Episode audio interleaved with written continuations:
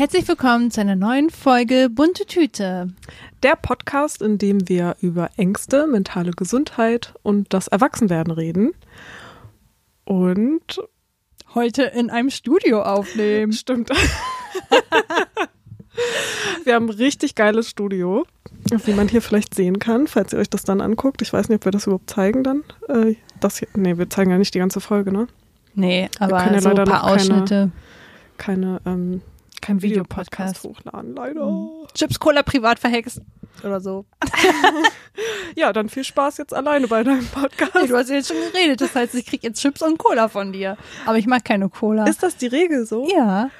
Das habe ich nie gewusst, dass, dass wenn man dann redet, dass dann irgendwas passiert. Ich dachte, man Doch. darf dann halt einfach nicht reden. Ja, aber deswegen sagt man ja Chips Cola privat verhext. Es gibt ja auch noch ganz viele andere Sachen, ja, die man sagen kann. Aber das haben wir früher immer so gesagt, weil das hieß, äh, ich glaube, das war mal so, man wurde erst aufgelöst, wenn man den Namen sagt oder so. Und wenn jemand anders den Namen gesagt hat, dann war man ja frei. Und deswegen hat man dann privat gesagt, damit man nur selber die Macht darüber hatte, wann die Person weiterreden durfte. Und Chips Cola war eben immer dann dafür gedacht, dass wenn du was sagst, dann schuldest du mir Chips und Cola. Ja, das hatte ich irgendwie nie. Haben wir nie so gemacht, aber es war witzig. Hm. Also, Verena, schuldest du mir Chips und Cola. Aber ich mag keine Cola. Du kannst mir gerne dafür eine Mate geben. Das hast du ja schlau eingefädelt. Hättest ja ohne mich jetzt hier gar nicht weitermachen können. Tja, hm. gut. Äh, wo waren wir stehen geblieben? Ja, im Studio. Das ist richtig. Wir haben heute überlegt, äh, wir wollten zusammen aufnehmen, aber unsere Boys sind beide zu Hause und brödeln und keine Ahnung was. Und dann haben wir gedacht, ja, was machen wir jetzt? Und glücklicherweise haben wir ein paar Connections äh, für ein cooles Studio, in dem wir gerade sitzen und ähm, aufnehmen dürfen. Und ich hoffe, dass der Sound jetzt richtig gut ist. Also es ist ja eigentlich ein Proberaum, aber ja, wir haben uns das hier ja, richtig nice einfach eingerichtet. Also es sah ja vorher ganz anders aus. Naja, ganz anders. Also. naja, also auf gar keinen Fall so sexy, wie wir es jetzt hier eingerichtet haben. Ja, ich finde das auch sehr Also guckt euch auf jeden Fall bei Instagram äh, die, die Snippets an, an die ja, wir da rein genau. schießen. Ja. Ja, Verena, wie geht's dir? Wie geht's mir? Hm, eigentlich geht es mir ganz gut. Ich glaube, ich bin jetzt langsam ein bisschen entspannter. Ich war gestern einfach vier Stunden nach der Therapie, die halt schon auch immer recht viel Nerven für mich kostet oder anstrengend ist, noch mit meinem Freund vier Stunden bei Ikea. Mm. Und das war krass. Ich habe vergessen, wie anstrengend Ikea ist. Mhm. Also, Vor allem an einem Freitag, ne? Wo ja, also wir sind gekommen, da war es noch voll okay. Da waren wir auch an vielen Stellen alleine und es war ruhig und so. Und dann irgendwann, weiß ich auch nicht, Feierabend und auf einmal kam so voll der Schwall und dann war voll viel los und auch so viele Kids und so. Und wir waren auch direkt so beide ein bisschen angespannter und dachten so, oh, ich will hier nicht mehr sein. Und ja, dann sind wir auch recht schnell irgendwie in die, runter in die Markthalle, weil wir schon auch viel wussten, was wir so brauchten. Ja, aber das war crazy, vier Stunden, richtig anstrengend. Ja, ich kann mich auch dran erinnern, als ich damals umgezogen bin oder ich glaube, das war der Umzug auf jeden Fall. Da habe ich so lange und ach ja, und das ist ja eigentlich auch ganz cool und man kann da richtig viel Zeit beilassen. Mhm. Oh. Was äh, wir aber jetzt, also das hatte Timo vor kurzem mitbekommen und das haben wir dann tatsächlich noch, nachdem wir Plant Bulla oben im Restaurant gegessen haben, haben wir noch einen Hotdog unten nach dem äh, nach der Kasse gegessen, ja. weil Timo ja so ein Hotdog-Fan ist. Und ähm, Ikea hat das jetzt wohl irgendwie eingeführt, dass die veganen Hotdogs weniger kosten als die mit Fleisch.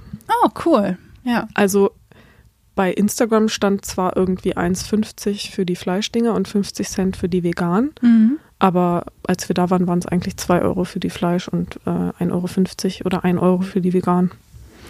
Interessant. Ja, ist doch mega cool. Das ist ja schon mal der Schritt in die richtige Richtung. Yes, das finde ich mhm. auch richtig gut, weil dann halt viel mehr auch anfangen, wenn das halt günstiger gemacht wird, absichtlich, äh, anfangen, das auch einfach mal zu probieren. Ja, und die sind ja so lecker. Auch die, die ähm, veganen Köttbullar, wie heißen die? Plantbullar? Mhm. Plantbullar, genau. Die sind ja auch so lecker.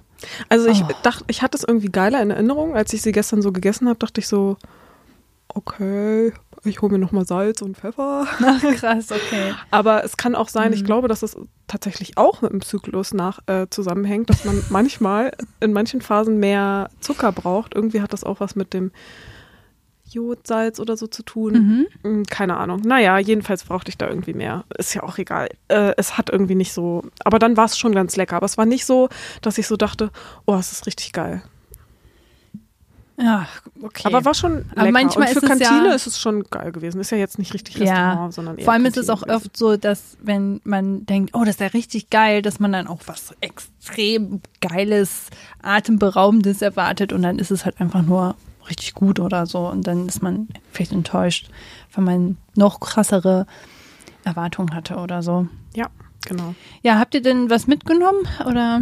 Ja, einiges. Also Ja? halt so viel so Or- Organisationskram, so kleine Schalen, ähm, solche, das ist, glaube ich, echt so ein kleiner, ähm, kleiner Geheimtipp. Das, ich habe mich vorher natürlich über YouTube informiert, was man so organisationstechnisches bei Ikea kaufen kann. Und äh, Timo halt so, wir waren dann äh, gerade im Parkhaus und meinte dann so zu mir, ja, äh, was nehmen wir denn jetzt eigentlich, was, was wo- wollen wir denn jetzt eigentlich so alles kaufen? Und meinte ich so zu ihm, ja, du hast dich gar nicht vorbereitet, ne? Äh, nö, hast du ja gemacht, ne? Und dann meinte ich so, Geil. ja, also oh Gott. unvorbereitet für das, was wir haben wollten, wäre halt richtig, richtig dumm gewesen. Ja. Oh nee, das geht gar nicht. Ja, und dann habe ich halt vorher auch nochmal einfach Mhm. ein bisschen geguckt. Es gibt so ein Video, das hat einfach 4,3 Millionen äh, Klicks auf YouTube. Und das hat richtig äh, gute Tipps gehabt. Ich glaube, so Organisations-Content äh, ist echt unterschätzt, weil viele Leute, glaube ich, immer das Problem haben. Da kann man, glaube ich, echt. Und man kann, also man kann so viel Platz damit sparen, wenn man sich halt richtig gut organisiert. Ja. Hm. Wir haben jetzt auch irgendwie so zwei, drei ähm, kleine äh, Schalen, die wir in eine Schublade in die Küche reingetan haben. Und da war halt vorher der ganze Kram so komplett durcheinander. Man hat halt gar nicht mehr gesehen, was wir alles haben. Und jetzt ist das halt irgendwie in die Ist ja auch so Dingern geil, abgetrennt. wenn es auf einmal so organisiert ist und Ja. man alles sehen kann. So, Und ne? es fühlt sich auf einmal an, als wäre dann noch viel mehr Platz so drin. Mhm. Das ist irgendwie crazy, wie, wie geil Ja. man Platz schaffen kann mit sowas. Ich habe auch mal meine Sockenschublade ein bisschen organisiert so und ich dachte danach auch so, boah, ist das geil. jetzt habe ich meine Das Socken so, ja, das sind jetzt hier die kurzen Füßlinge und die passen auch alle zueinander und da in der Schublade habe ich die, die nicht miteinander zusammenpassen und ah, das war schon, das ist schon geil. Aber schon ein nach einer bisschen Zeit ist das wieder durcheinander gekommen und so. Und man muss das schon aufrechterhalten, damit es geil bleibt. Ja, Aber es macht stimmt. schon viel aus. Mhm. Aber was wir da jetzt, wovon wir jetzt ein paar gekauft haben und wahrscheinlich auch noch welche nachkaufen werden, es gibt da solche Regaleinsätze, heißen die, glaube ich. Das ist dann einfach, also es sieht relativ, ähm, ja, unauffällig aus, ist so aus Metall und dann halt so weiß angestrichen. Ähm, so eine kleine Erhöhung mit so, mit so Beinen an den Seiten und dann halt einfach so eine Fläche. Gibt es einmal in so quadratisch und dann nochmal irgendwie die halbe Breite. Und dann kann man die zum Beispiel in so ein Hängeregal in die Küche reintun und dass du dann da drunter so tiefe Teller hast und auf dieses Mhm. Ding dann flache Teller tust. Ach so, mhm. Dass du das halt nicht immer so scheiße, also ich finde es immer richtig nervig. So, dass du quasi in einem Re in einen ähm, Hängeschrank noch ein Regalbrett zusätzlich dann auf einmal hast. Sozusagen, genau, dass du dann halt Mhm. das irgendwie besser übereinander machen kannst, ohne, also wir haben halt tiefe und flache Teller übereinander, weil es halt sonst platztechnisch nicht so passt, aber ich finde es halt immer richtig nervig, dann die unteren Teller rauszuholen, weil das halt so schwer ist. Und die alle aber extra rauszutragen, ist halt auch mega nervig. Und jetzt kann man die halt so übereinander stapeln. Oder auch wenn man voll viele Gläser hat und die vielleicht auch nicht so gut stapeln kann oder Gläser und ähm, Tassen stapeln will oder so, dann kann man halt dafür diese Einsätze benutzen. Aber Timo hat sich zum Beispiel auch diesen halben geholt für, äh, dass er da seinen Monitor draufstellen kann. Und dann hat er da drunter jetzt noch irgendwie was anderes, also für einen Schreibtisch. Mhm.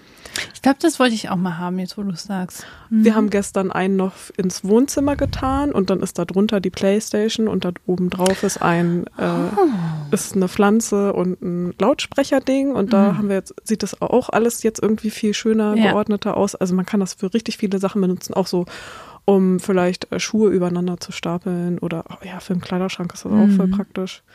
Ach cool. Ja, dann musst du uns demnächst mal mitnehmen in deiner, in deinen Renovierungs, waren und mal ein bisschen zeigen, wie du ein bisschen optimierter. Ja, ja, okay, könnte ich mal machen. Mhm. Mhm.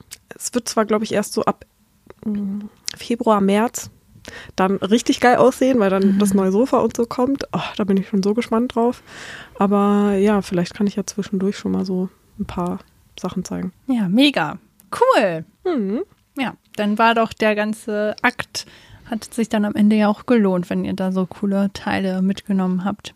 Voll. Aber wir sind dann halt nach Hause gekommen. Es war schon recht spät.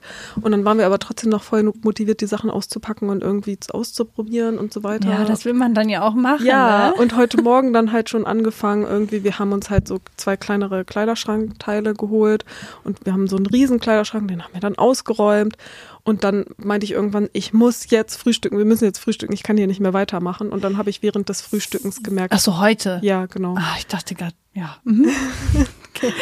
Und dann habe ich während des Frühstückens gemerkt, wie gestresst ich schon wieder bin und so und dann dachte ich so, oh, du musst aufpassen. Ja, mm, okay. Na gut, aber jetzt ist ja dein Freund alleine dabei, das, den Kleiderschrank abzumontieren. Genau, jetzt, ich bin auch gerade ganz froh, da jetzt rauszukommen. äh, super die Aufnahme geplant. Hast du clever eingefädelt, Verena. Mhm. Ja, ich hatte ähm, einen coolen Frauenarzttermin.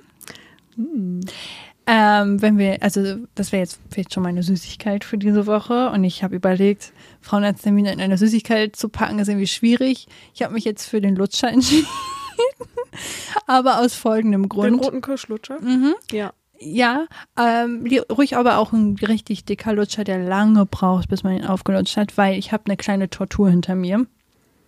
Weil seit ich 19 bin, bin ich bei Frauenärztinnen, die, mh, naja, eigentlich auch alle ganz cool waren und jede hatte so ihre eigene Art, mit Dingen umzugehen und ähm, das war eigentlich auch ganz okay soweit.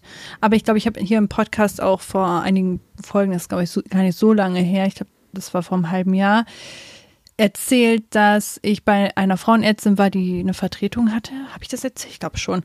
Und die hat mir erstmal ein paar Diagnosen einfach so abgesprochen, ohne mich überhaupt richtig untersucht zu haben. Und ich war dann irgendwie so total verwirrt und dachte mir, okay, das ich mache jetzt hier einen Cut und ähm, habe eine Frauenärztin empfohlen bekommen, die sehr einfühlsam sein sollte und sehr ähm, vorsichtig und das war mir halt voll wichtig, dass jemand sehr einfühlsam auch sein kann.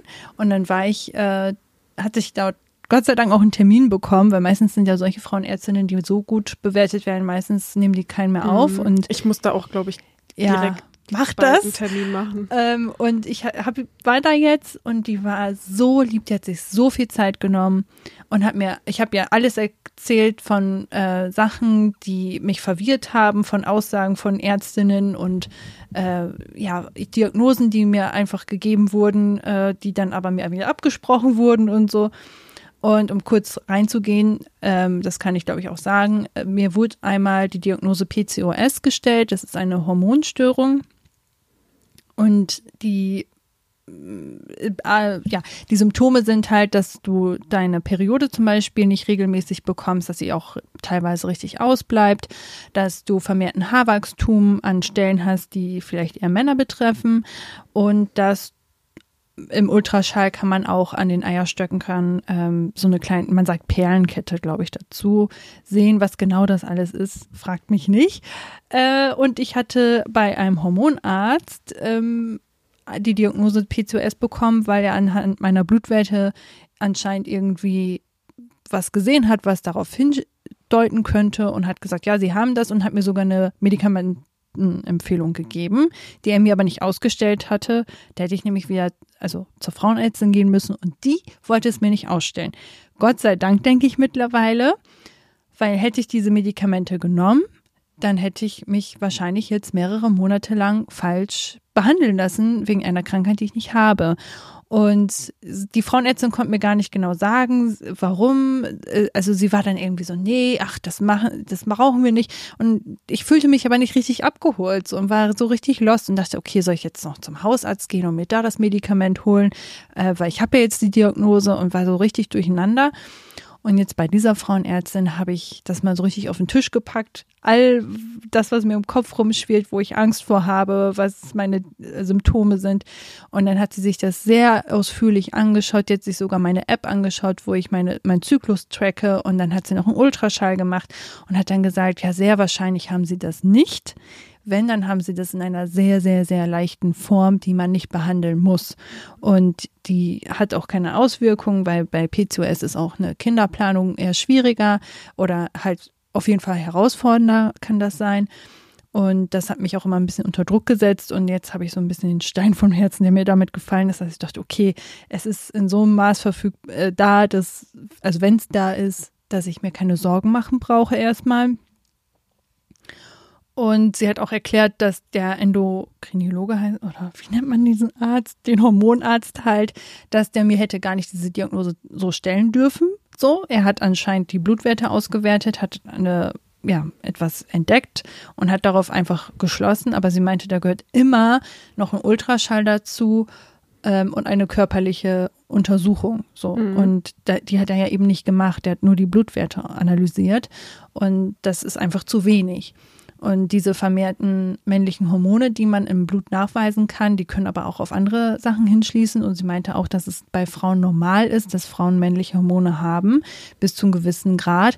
Und es gibt auch äh, Frauen, die haben halt einen höheren Grad an äh, männlichen Hormonen. Und das ist alles. Das schwankt ja bestimmt normal. Auch, ne? Genau. Also zum Beispiel südländische Frauen haben ja auch oft ähm, vielleicht vermehrten Haarwachstum oder dunklere Haare, also die oft dunklere Haare haben, haben auch irgendwie vermehrten Haarwachstum irgendwie so.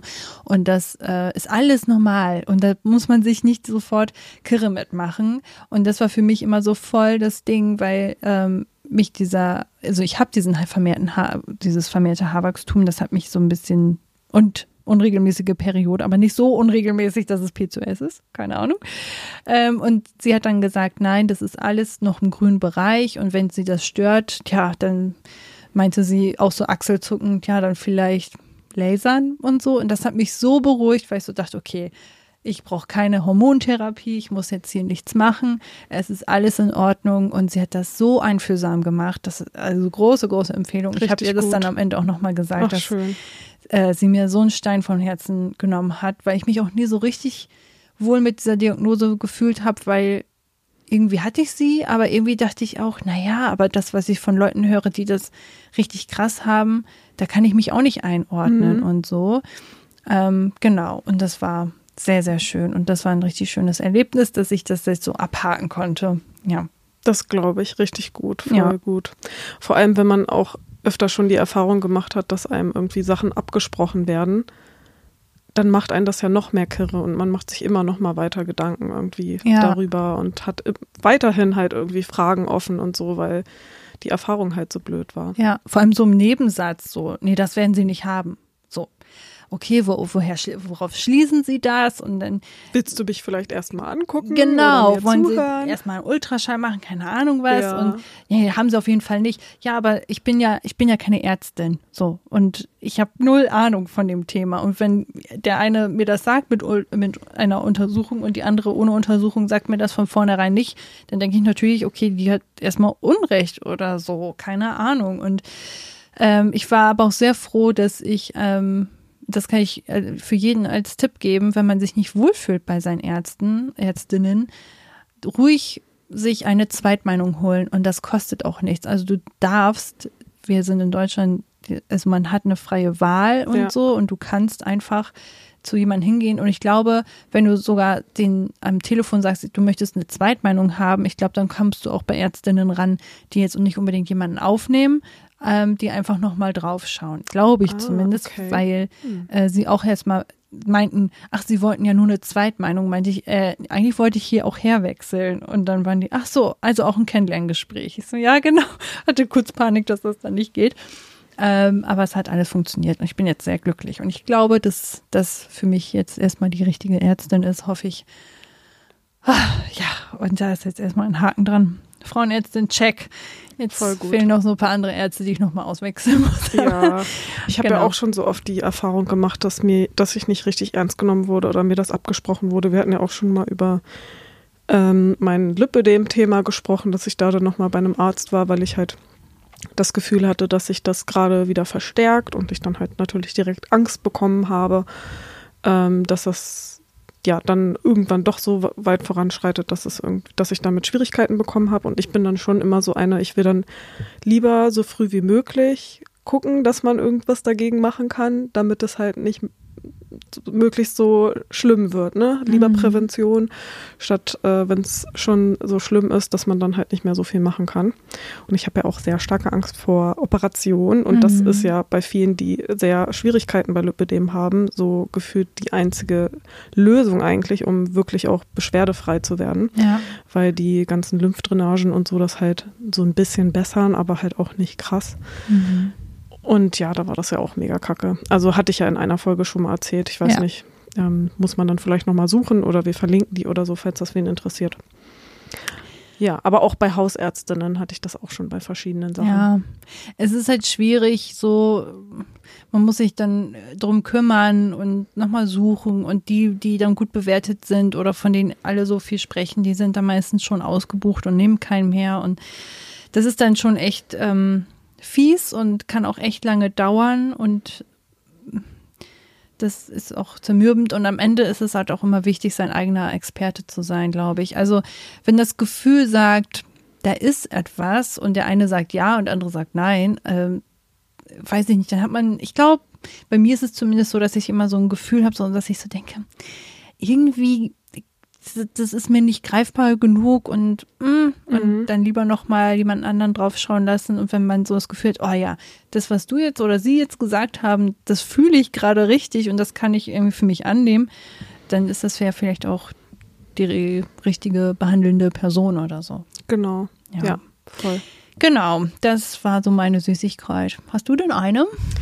Ja, ich wollte eigentlich erst über ein anderes Thema reden und habe aber noch was Zweites so als mm, ja, Backup gehabt, was ich, was mich halt schon auch ab und zu mal immer mal wieder beschäftigt hat. Und es hat auch mit Arztterminen zu tun. Deswegen war ich gerade überlegen, ob wir da vielleicht, also ob ich das vorziehe und da jetzt ja. weitermachen mhm. oder ob uns das jetzt zu viel Arztgesprächsthemen werden, weiß ich nicht keine Ahnung, ich weiß ja nicht, was du sagen willst, aber von mir aus kannst du da gerne nochmal reingehen. Okay, also es würde halt schon, glaube ich, nochmal ein Fass aufmachen, aber es könnte vielleicht auch interessant sein. Mhm.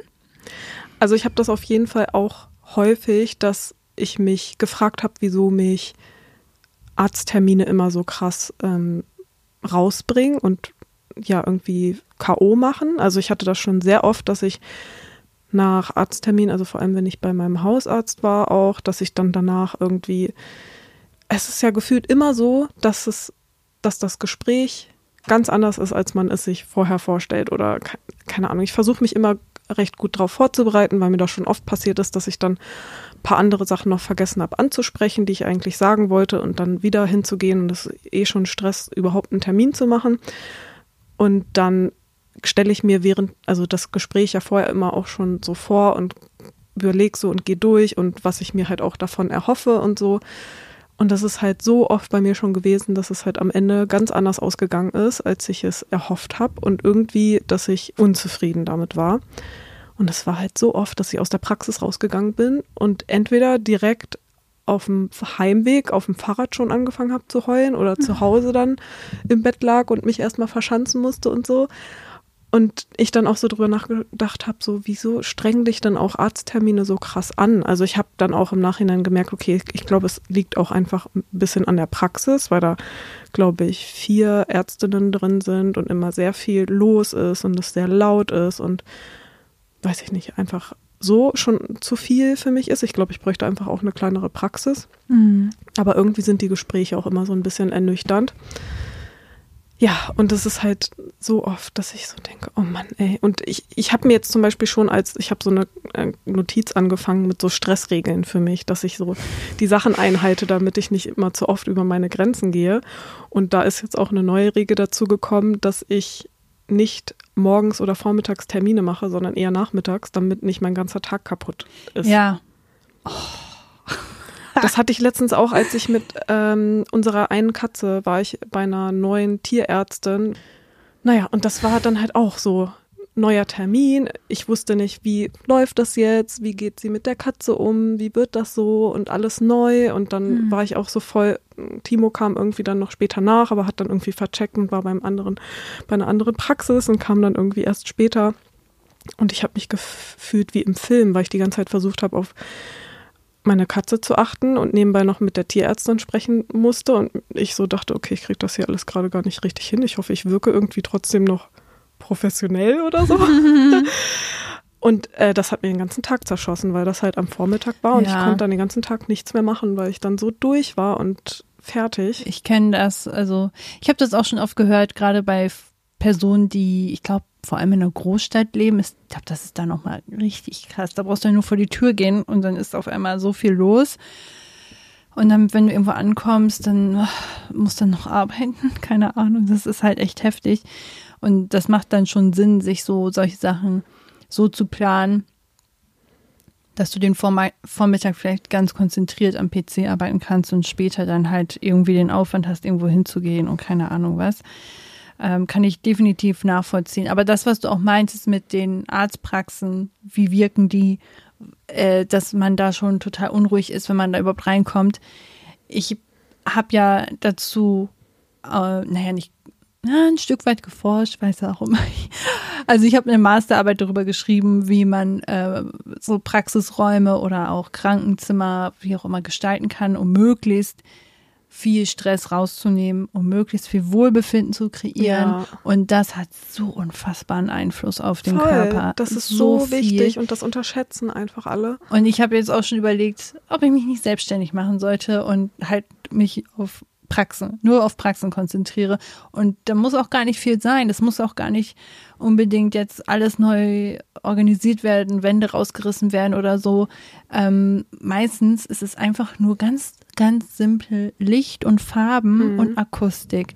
Wenn du da, wenn du einen Teppich zum Beispiel drin hast, viele denken immer, Teppich sei super unhygienisch. Stimmt gar nicht, weil die Bakterien auf Teppichen super schlecht überleben können, weil das viel zu trocken ist. Es ist wie eine Wüste.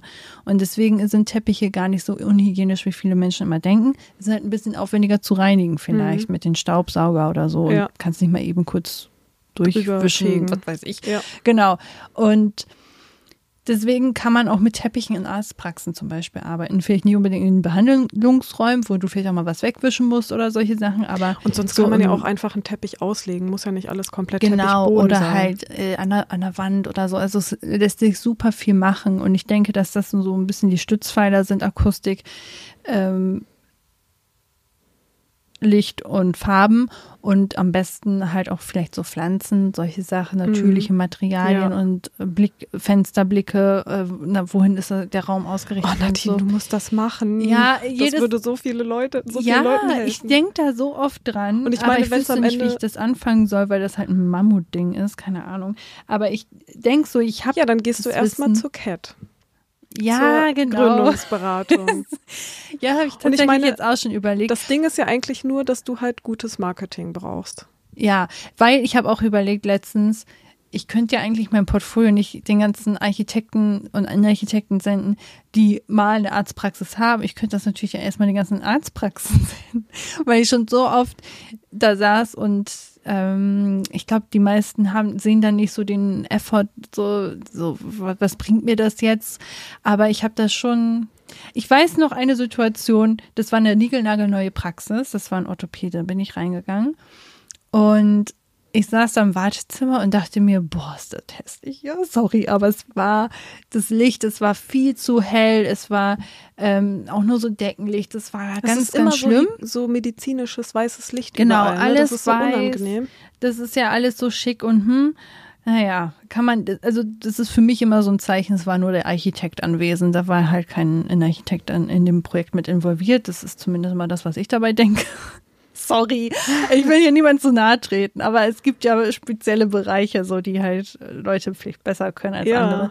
Äh, Man ist ja auch anders ausgebildet. So, und dann äh, kam ich beim Arzt rein in, äh, in den Untersuchungsraum und dann hat er so ein bisschen Smalltalk mit mir gehalten, was ich denn so mache. Und dann kam halt eben, ja, ich habe studiert Innenarchitektur.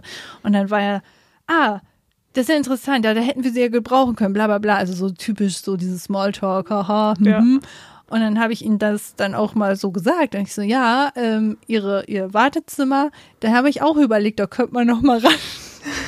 So habe ich es bestimmt nicht gesagt. Ich weiß nicht genau den Wortlaut, aber er hat dann gesagt, ah ja, äh, und dann meinte ich, ja, das Licht ist ein bisschen zu intensiv, keine Ahnung. Und dann, ah, die Architekten, die meinten, das wäre genau das richtige Licht, weil äh, für Arbeitsplätze, bla bla bla. Ich so, ja. Ja, Arbeitsplätze, Eben. Leute. Ich dachte auch, was ist jetzt los? Ich habe dann gesagt, ja, genau, für Arbeitsplätze, da gibt es ja auch Richtlinien, an die man sich halten muss und Normen. Und das ist auch alles fein und gut, aber ja nicht im Wartezimmer. Richtig. Und ich saß da wirklich neben einer Frau, die super angespannt war. Und das liegt jetzt natürlich nicht nur am Licht. Natürlich, wenn du Angst vor einer Diagnosestellung hast. Aber alles. Und Angst ich bin wegen jedem Arzt. Scheiß, ich bin immer im Wartezimmer so angespannt. Das Ja. stresst mich immer so heftig. Und das liegt 100 pro Man auch an diesen ganzen Sachen. man kann es wirklich, äh, also ich bin der Meinung, ich habe ja jetzt auch keine Berufserfahrung in dem Feld, ich habe ja nur ein paar Studien zusammengetragen und darüber ein bisschen geforscht und so, aber ich bin schon fest der Meinung, dass wenn man so, so eine Wohlfühlatmosphäre schafft, indem man bewusst Licht, Materialien, Licht, Farben, Akustik auch mit einbindet, dass es schon einen abholen kann, dass man so ein bisschen so dieses, ah, okay, hier fühle ich mich wohl.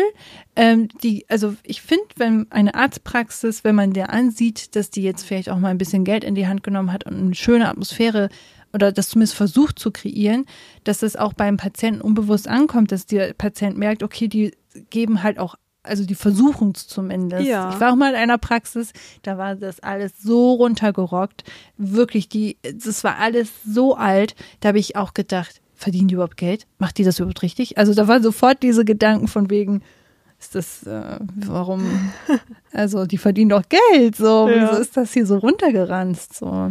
Aber äh, ich bin auch fest davon überzeugt. Einerseits hast du ja auch äh, eine Studie, glaube ich, rausgesucht, wo es ja auch darum ging, dass man wirklich nachweisen konnte, dass es den Menschen in Krankenhäusern besser ging, wenn die halt irgendwie ins Grüne gucken konnten statt eine Betonwand oder so oder halt irgendwie der Raum irgendwie besser ist, dass das sich auch voll auf die Gesundheit ausgewirkt hat.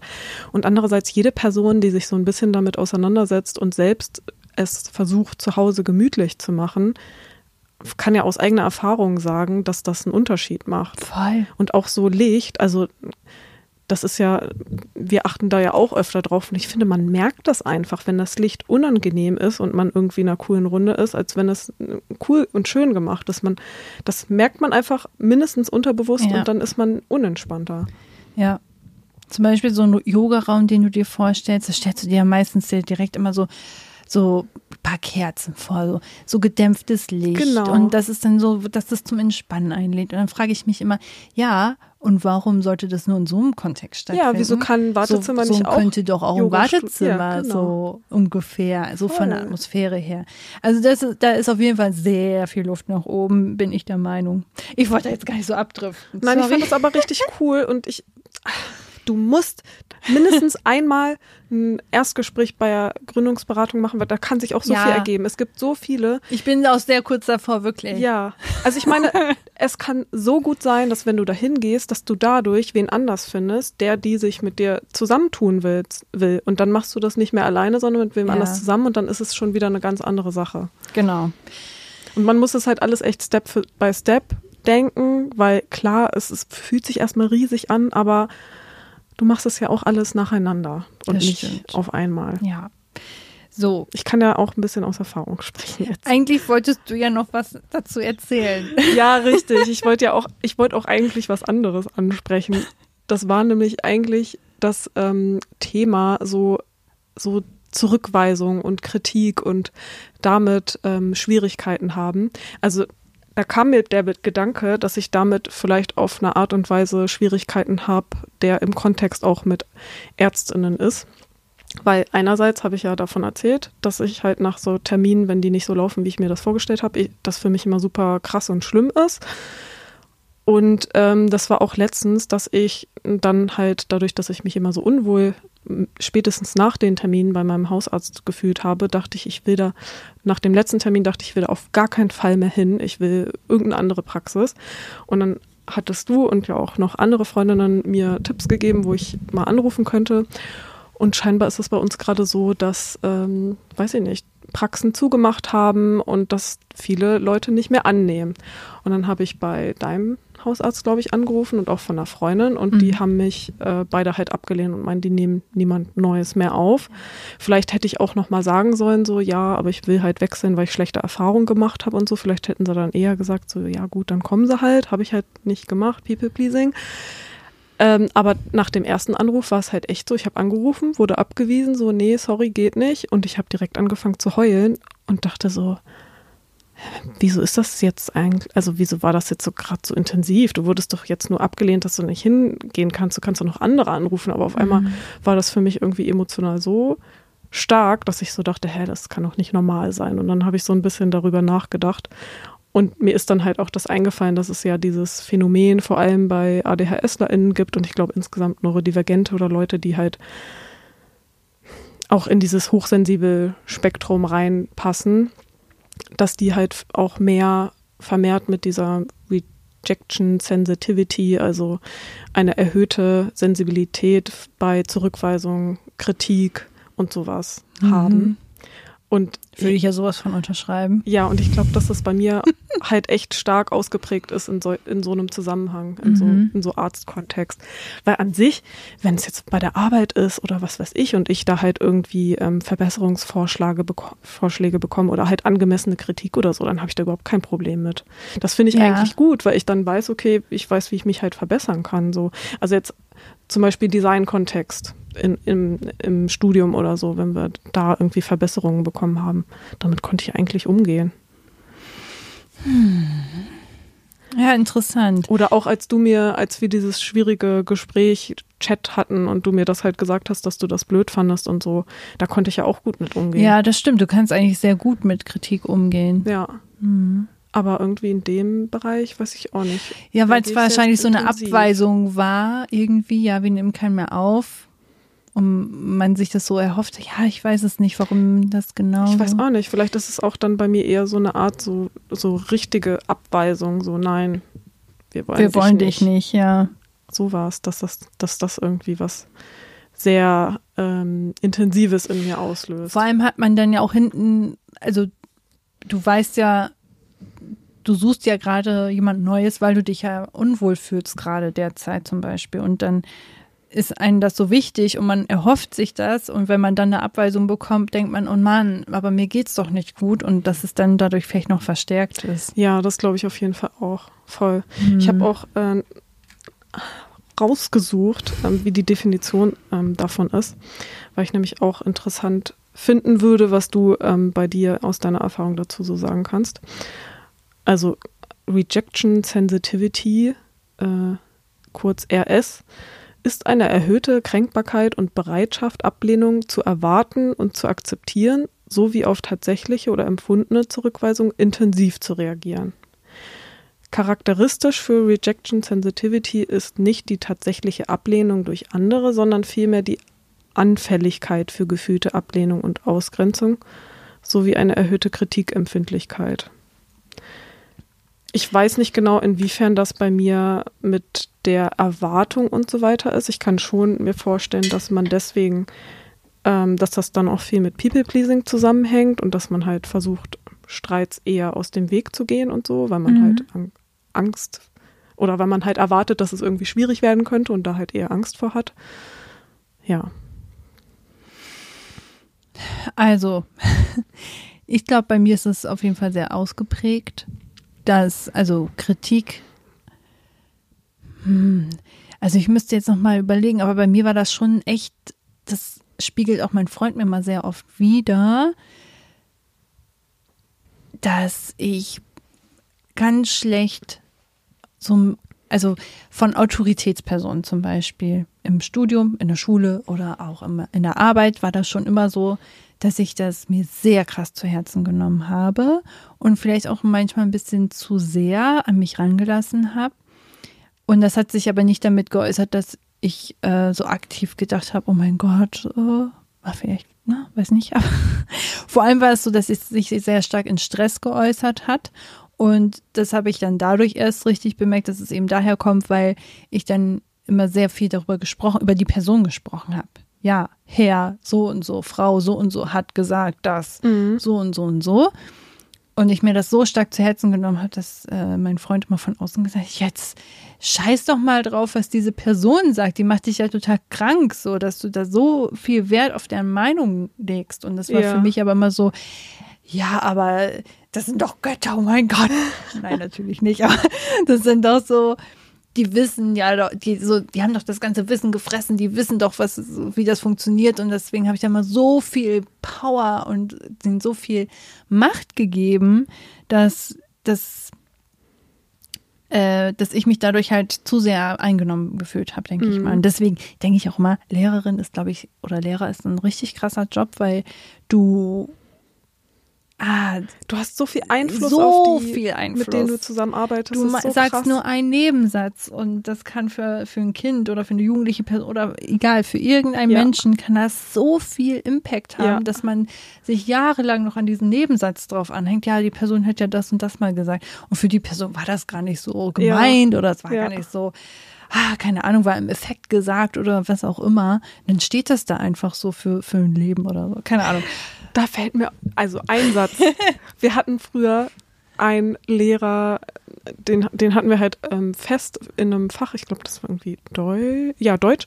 Genau, und irgendwann später war der bei uns nochmal Vertretungslehrer und keine Ahnung, der war schon, der hat sich schon auch so ein bisschen cool gefühlt und ich glaube, es war auch so ein bisschen am Munkeln.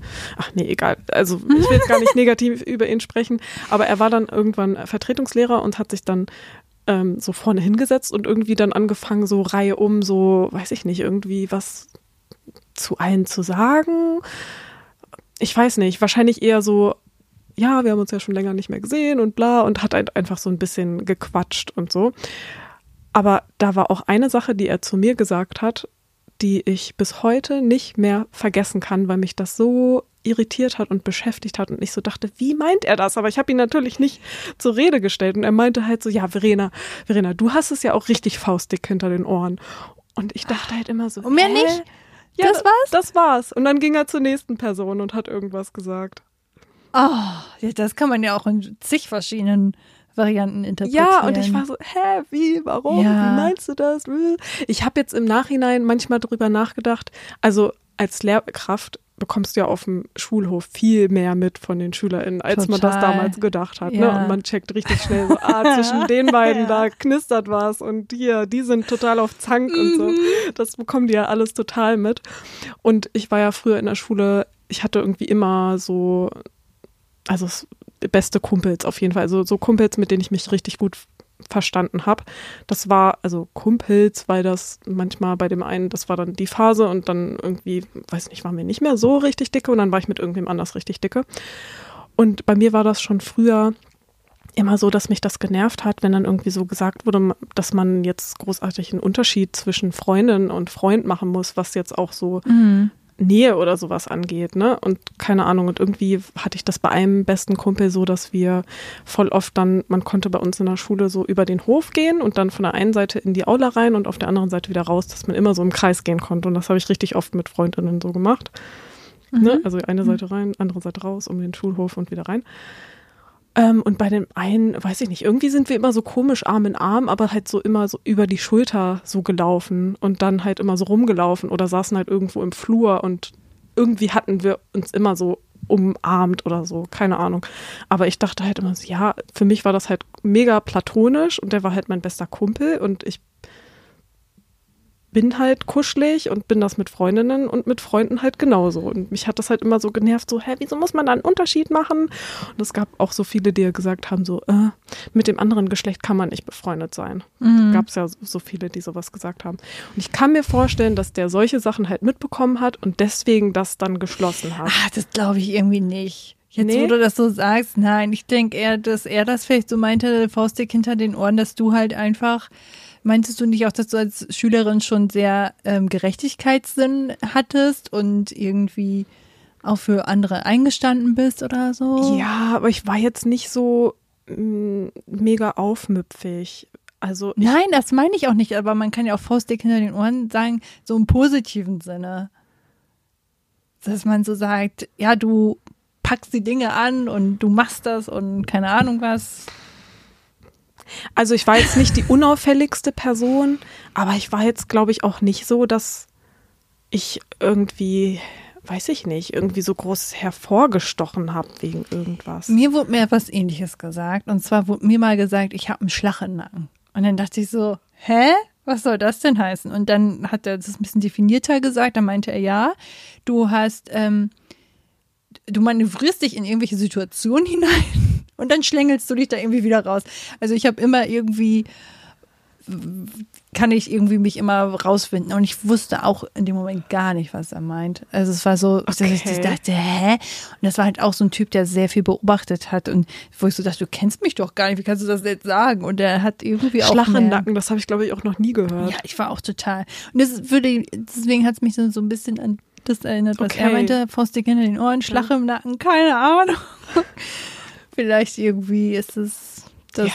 man ja, vielleicht meint er auch was komplett anderes. Ist. Oder so. Ja, weiß ich nicht, kann sein. Sorry, ich habe das Gefühl, wir sind voll abgekommen vom Thema.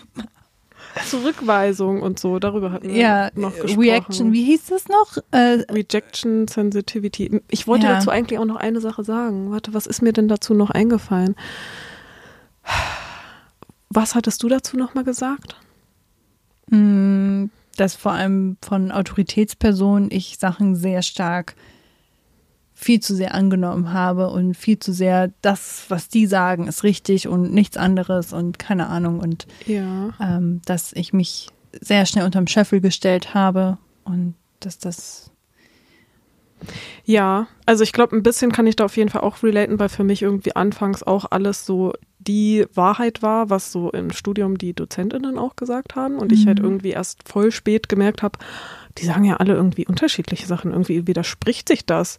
Die haben ja doch nicht alle komplett recht. Total, ja, dann wirst du erstmal wach, ne? Dann denkst du auch, okay, die hat jetzt was das ganz anderes ich erst gesagt. Mal checken, genau. Und jetzt ist mir hm. das wieder eingefallen, was ich eigentlich noch sagen wollte, dass ich das auf jeden Fall auch oft habe, dass ich immer das so ein starkes Bedürfnis habe, dass auch wenn ich neue Leute kennenlerne oder so, dass ich nicht will, dass die mich blöd finden, dass ich immer so richtig dolle unbedingt will, dass man mich äh, irgendwie mag ja. oder so. Mhm. Und dass es andere schon ja auch gibt, die da so mehr auch drauf scheißen, denen das halt nicht so wichtig ist. Die, ja. die, die, die, mit denen die halt zu tun haben wollen oder die die nett finden, dann ist das okay. Aber die, die sie jetzt auch egal sind, dann ist es halt egal. Aber irgendwie, weiß ich nicht, ich habe immer so ein richtig krasses Bedürfnis, dass man mich nicht in einem falschen Licht sieht oder man nicht über mich anders denkt, als ich eigentlich bin. Genau, ich will immer, dass man so ja. denkt, wie ich bin, wie ich halt auch wirklich bin. Das Schlimme ist dann, wenn jemand dir irgendwas nicht glaubt oder so und denkt, ja, ja, oder so. Man denkt so, nein, das stimmt aber wirklich. Ja,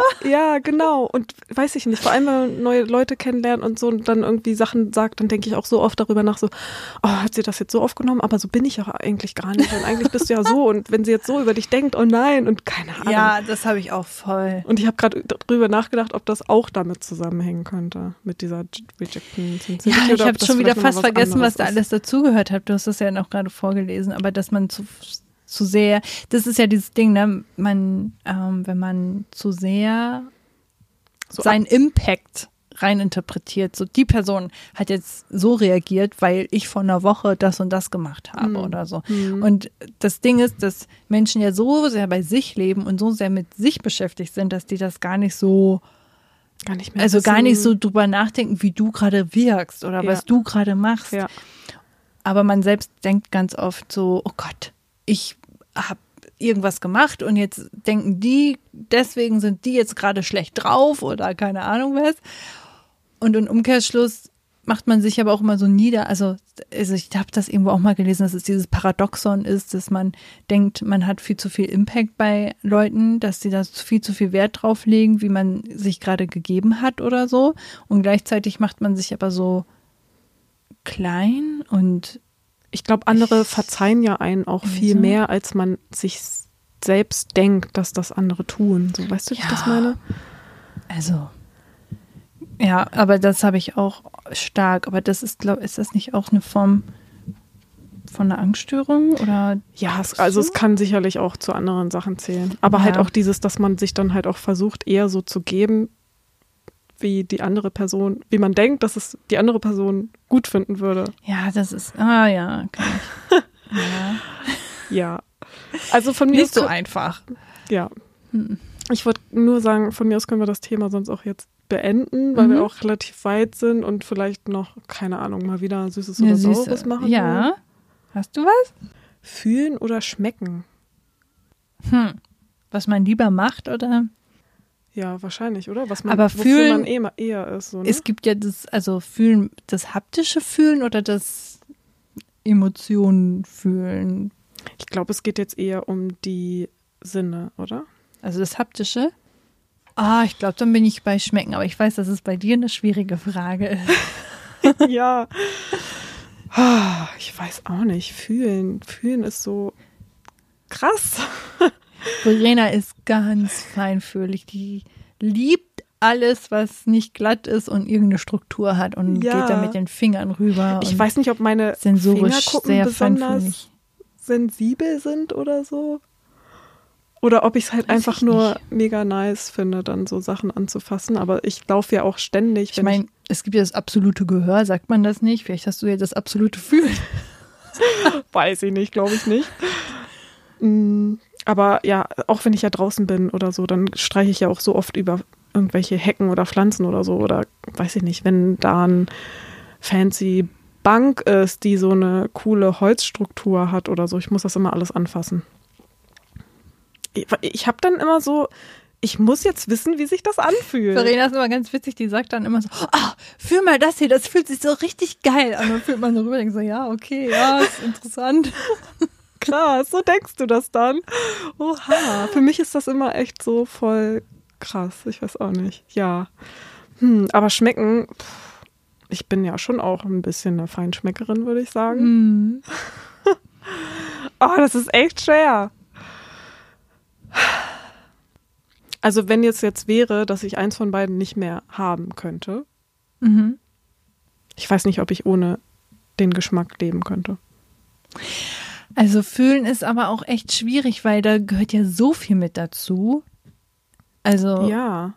ich weiß nicht, wie weit geht das denn? Also Wärme, Kälte ist ja auch eine Art von Fühlen, oder? Ist das noch was anderes? Nö, ist auch fühlen eigentlich, oder? Und wenn du Sex hast oder masturbierst oder so, ist das nicht auch eine Art von Fühlen? Oder auch nicht? Aber da werden ja halt Reize stimuliert. Ja. Hm. Ich habe auch an so Berührungen mit anderen und so, ähm, weiß ich nicht, Kuscheln Umarmung. und sowas. Ja. Auch so Ein Haut Kuss. fühlen. Oh, ja, ist schon auch alles voll toll. Also ich frage mich, wie es wäre, wenn man dann nicht fühlen kann. Das ist vielleicht ein bisschen komisch und eklig. Ich weiß nicht. Stell dir Stimmt. vor, so eine nasse Zunge in deinem Mund. naja, wenn du es nicht fühlen kannst, dann ist ja nichts da. Irgendwie. Naja, aber du würdest, ach so, ja, ja, ist halt voll wichtig zu wissen, wie weit fühlen geht. Also wäre das dann einfach nur noch, du hast irgendwas im Mund oder so, Stimmt, dann wäre ja Essen auch richtig komisch. mehr Speichel, keine Ahnung. Okay, man kann es nicht so komplett ausreizen, weil dann, ja. Mhm.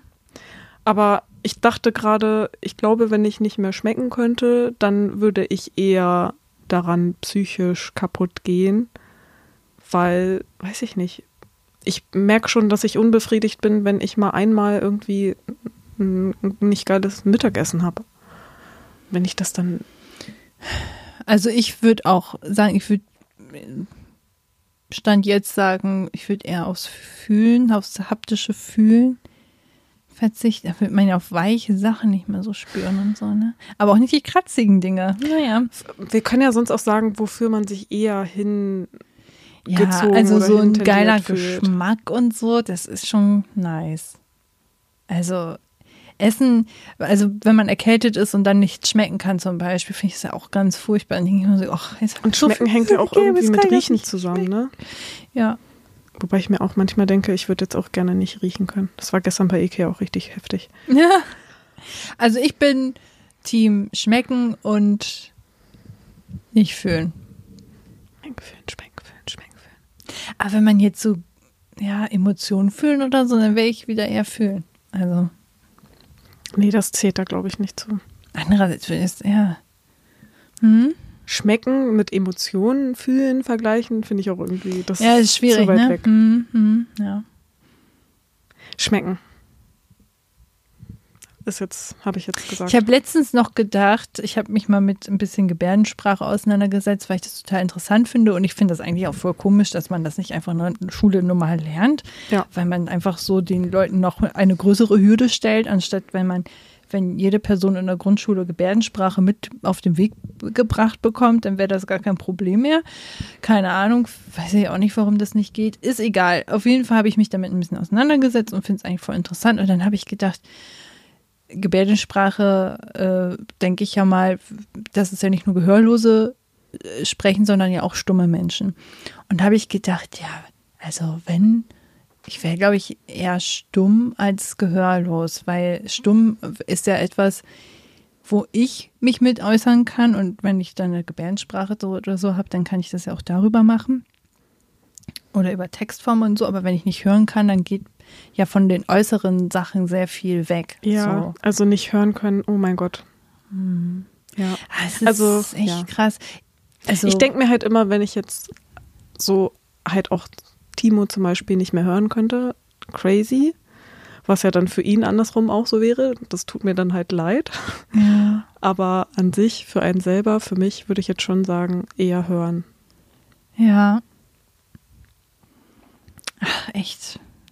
Ich frage mich dann, wie die Leute sich das dann auch vorstellen. So, wenn man nicht hören kann, wie stellen die sich Stimmen vor? Wie stellen die sich eine Gitarre vor, ein Piano? Und also von den Klängen her, das kann man sich ja dann gar nicht einfach vorstellen, weil man das ja noch nie erlebt hat. Dann kann man sich die Dinge ja nicht vorstellen. Ja, so. ich habe zum Beispiel auch gerade darüber nachgedacht. Die Nacht war bei uns unter uns wieder Musik. Und meistens, also wenn es jetzt nicht so laut ist, hört man aber halt trotzdem immer noch den Bass vom, Mhm. von den Nachbarn. Und es war, es war halt nicht so laut, dass ich so sagen wollte, mach mal leiser, weil es war eigentlich okay. Aber es war halt schon auch in der Nacht und ich war dann ich glaube, ich bin nicht deswegen wach geworden, aber ich war dann wach und konnte deswegen nicht mehr einschlafen. Und bei meinem Freund war es zu einer anderen Zeit auch so, weil es halt auch so ein nerviger Bass war. Es war dann so komischer, ekliger Techno. Also nicht so, dass ich nicht auf Techno stehe, aber das war halt irgendwie, war nervig einfach. Und wenn du das dann, also Gehörlose können ja aber so Bass spüren, ne? Also Mhm. die können ja Genau. Musik zum Beispiel über, Vibra über Vibrationen spüren, genau, fühlen, spüren, so. Und ähm, ich habe mir dann halt Musik auf die Ohren gemacht, damit ich das halt nicht mehr mitbekomme. Aber wie ist das denn dann für Gehörlose, wenn die dann da gar nicht intervenieren können? Wobei, wenn man, wenn es so doll ist, dass man es spürt, dann bringt ja auch nicht, bringt glaube ich auch nicht mehr viel, wenn man sich Musik auf die Ohren macht, weil man trotzdem es ja auch noch weiterhin spürt. Ja, also du spürst es ja auch so, ne? Ja. Ist halt schwierig zu sagen, weil man nicht in dieser Situation ist. Genauso wie blinde Menschen, wie stellen die sich die Welt vor? Das ist halt ja auch. Hm. Also, Aber es ist ja auch so, dass äh, die wenigsten komplett gar nichts sehen können. genau. Ich glaube, äh, neun. Ach, ich, will jetzt keine Zahlen nennen. Ich habe mich da auch mal mit auseinandergesetzt, tatsächlich, äh, wie blinde Menschen sehen, weil ich darüber wollte ich eigentlich auch eine Abschlussarbeit ursprünglich machen. um herauszufinden, wie man die unterstützen kann. Ich finde es immer spannend zu sagen, okay, ich habe jetzt Farbdesign oder so studiert und wen kann ich am wenigsten damit erreichen? Blinde Menschen. Und wie kann ich für blinde Menschen ein Farbkonzept erstellen? Das ist nämlich etwas, Mega spannend. weil es geht tatsächlich. Ja. Weil, wie du schon sagst, es sind die wenigsten Menschen 100% blind. Die meisten können noch Schattierungen, ähm, Schemen. Licht, Schemen, solche Genau. Sachen ähm, Mhm. wahrnehmen. Und tatsächlich gibt es auch Menschen, die Lieblingsfarben haben. Also blinde Menschen, die Lieblingsfarben haben, weil die halt mehr wahrne wahrzunehmen sind als andere oder was auch immer. Mhm. Und das ist sehr, sehr spannend. Und Ja. da wollte ich erst reingehen und dann war mir das Thema dann doch ein bisschen zu ri- riesig. Dann habe ich mich für die Krankenhäuser, äh, Atmosphären und solche Sachen entschieden. Auch Aber richtig cool. Äh, wirklich, also wenn ihr Bock habt, solche Sachen zu machen, ich kann es immer empfehlen. Ich finde es immer viel spannender zu überlegen. Ich habe, ich mache Musik, so, äh, wen erreiche ich damit am wenigsten? Eventuell taube Menschen, so, wie nehmen die Musik wahr? Und dann da ansetzen und dafür ein Konzept zu entwickeln oder was auch Voll. immer. Ja. Sehr spannend. Okay, ich würde sagen, wir beenden das hier und ich wünsche euch eine wunder wunderschöne Woche. Ich wollte noch sagen, oh mein Gott, das habe ich gar nicht erwähnt, nächsten Morgen bin Stimmt. ich beim äh, äh, Free Yourself Workshop von ähm, Jaco Wusch und Also für euch Cousine vor Stefanie einer Woche Wittenberg, genau. Ja, Genau, also Halben Woche. Wir nehmen ja jetzt auch später auf. ja, Naja, es, egal. Also, wenn die Folge rauskommt, war ich schon, bin ich schon dort Genau. gewesen. Aber in der nächsten Folge hoffe ich, dass ich da ein bisschen was von berichten kann. Da bin ich sehr gespannt drauf. Und kannst du noch mal ganz kurz erzählen, was das für ein Workshop ist? Free Yourself. Free Yourself. Ähm, ich glaube, das geht so ein bisschen um Gedanken aufzulockern, um herauszufinden, was man möchte und äh, so ein bisschen ja, herauszufinden, wo soll die Reise hingehen, Ja, was gut. möchte ich machen und dann auch den Mut zu fassen und so. So habe ich es zumindest wahrgenommen und ich dachte mir, das kommt genau zum richtigen Zeitpunkt. Ich wollte gerade sagen, das passt Da mach ich mal mit. perfekt. Oh, mega gut. Und du lernst Jaco kennen. Ja. Ich bin voll neidisch. Ach, auch insgesamt. Das wird ja, da stand auch so, ne? Meditation, äh, Dance, irgendwas ist auch da drin und so und so richtig viele coole Sachen im Programm. ich bin gespannt, Mega ich werde cool. nächste Woche davon erzählen. Vielleicht komme ich dann das nächste Mal mit oder so. Ja, die Plätze waren ja schnell vergeben. Ja. Aber ich werde berichten und ich freue mich drauf. Sehr genau. cool. Also bis nächste Woche. Habt eine schöne Zeit und macht's euch schön kuschelig. Fühlt euch umarmt. Bis dann. Bis dann. Tschüss. Ciao.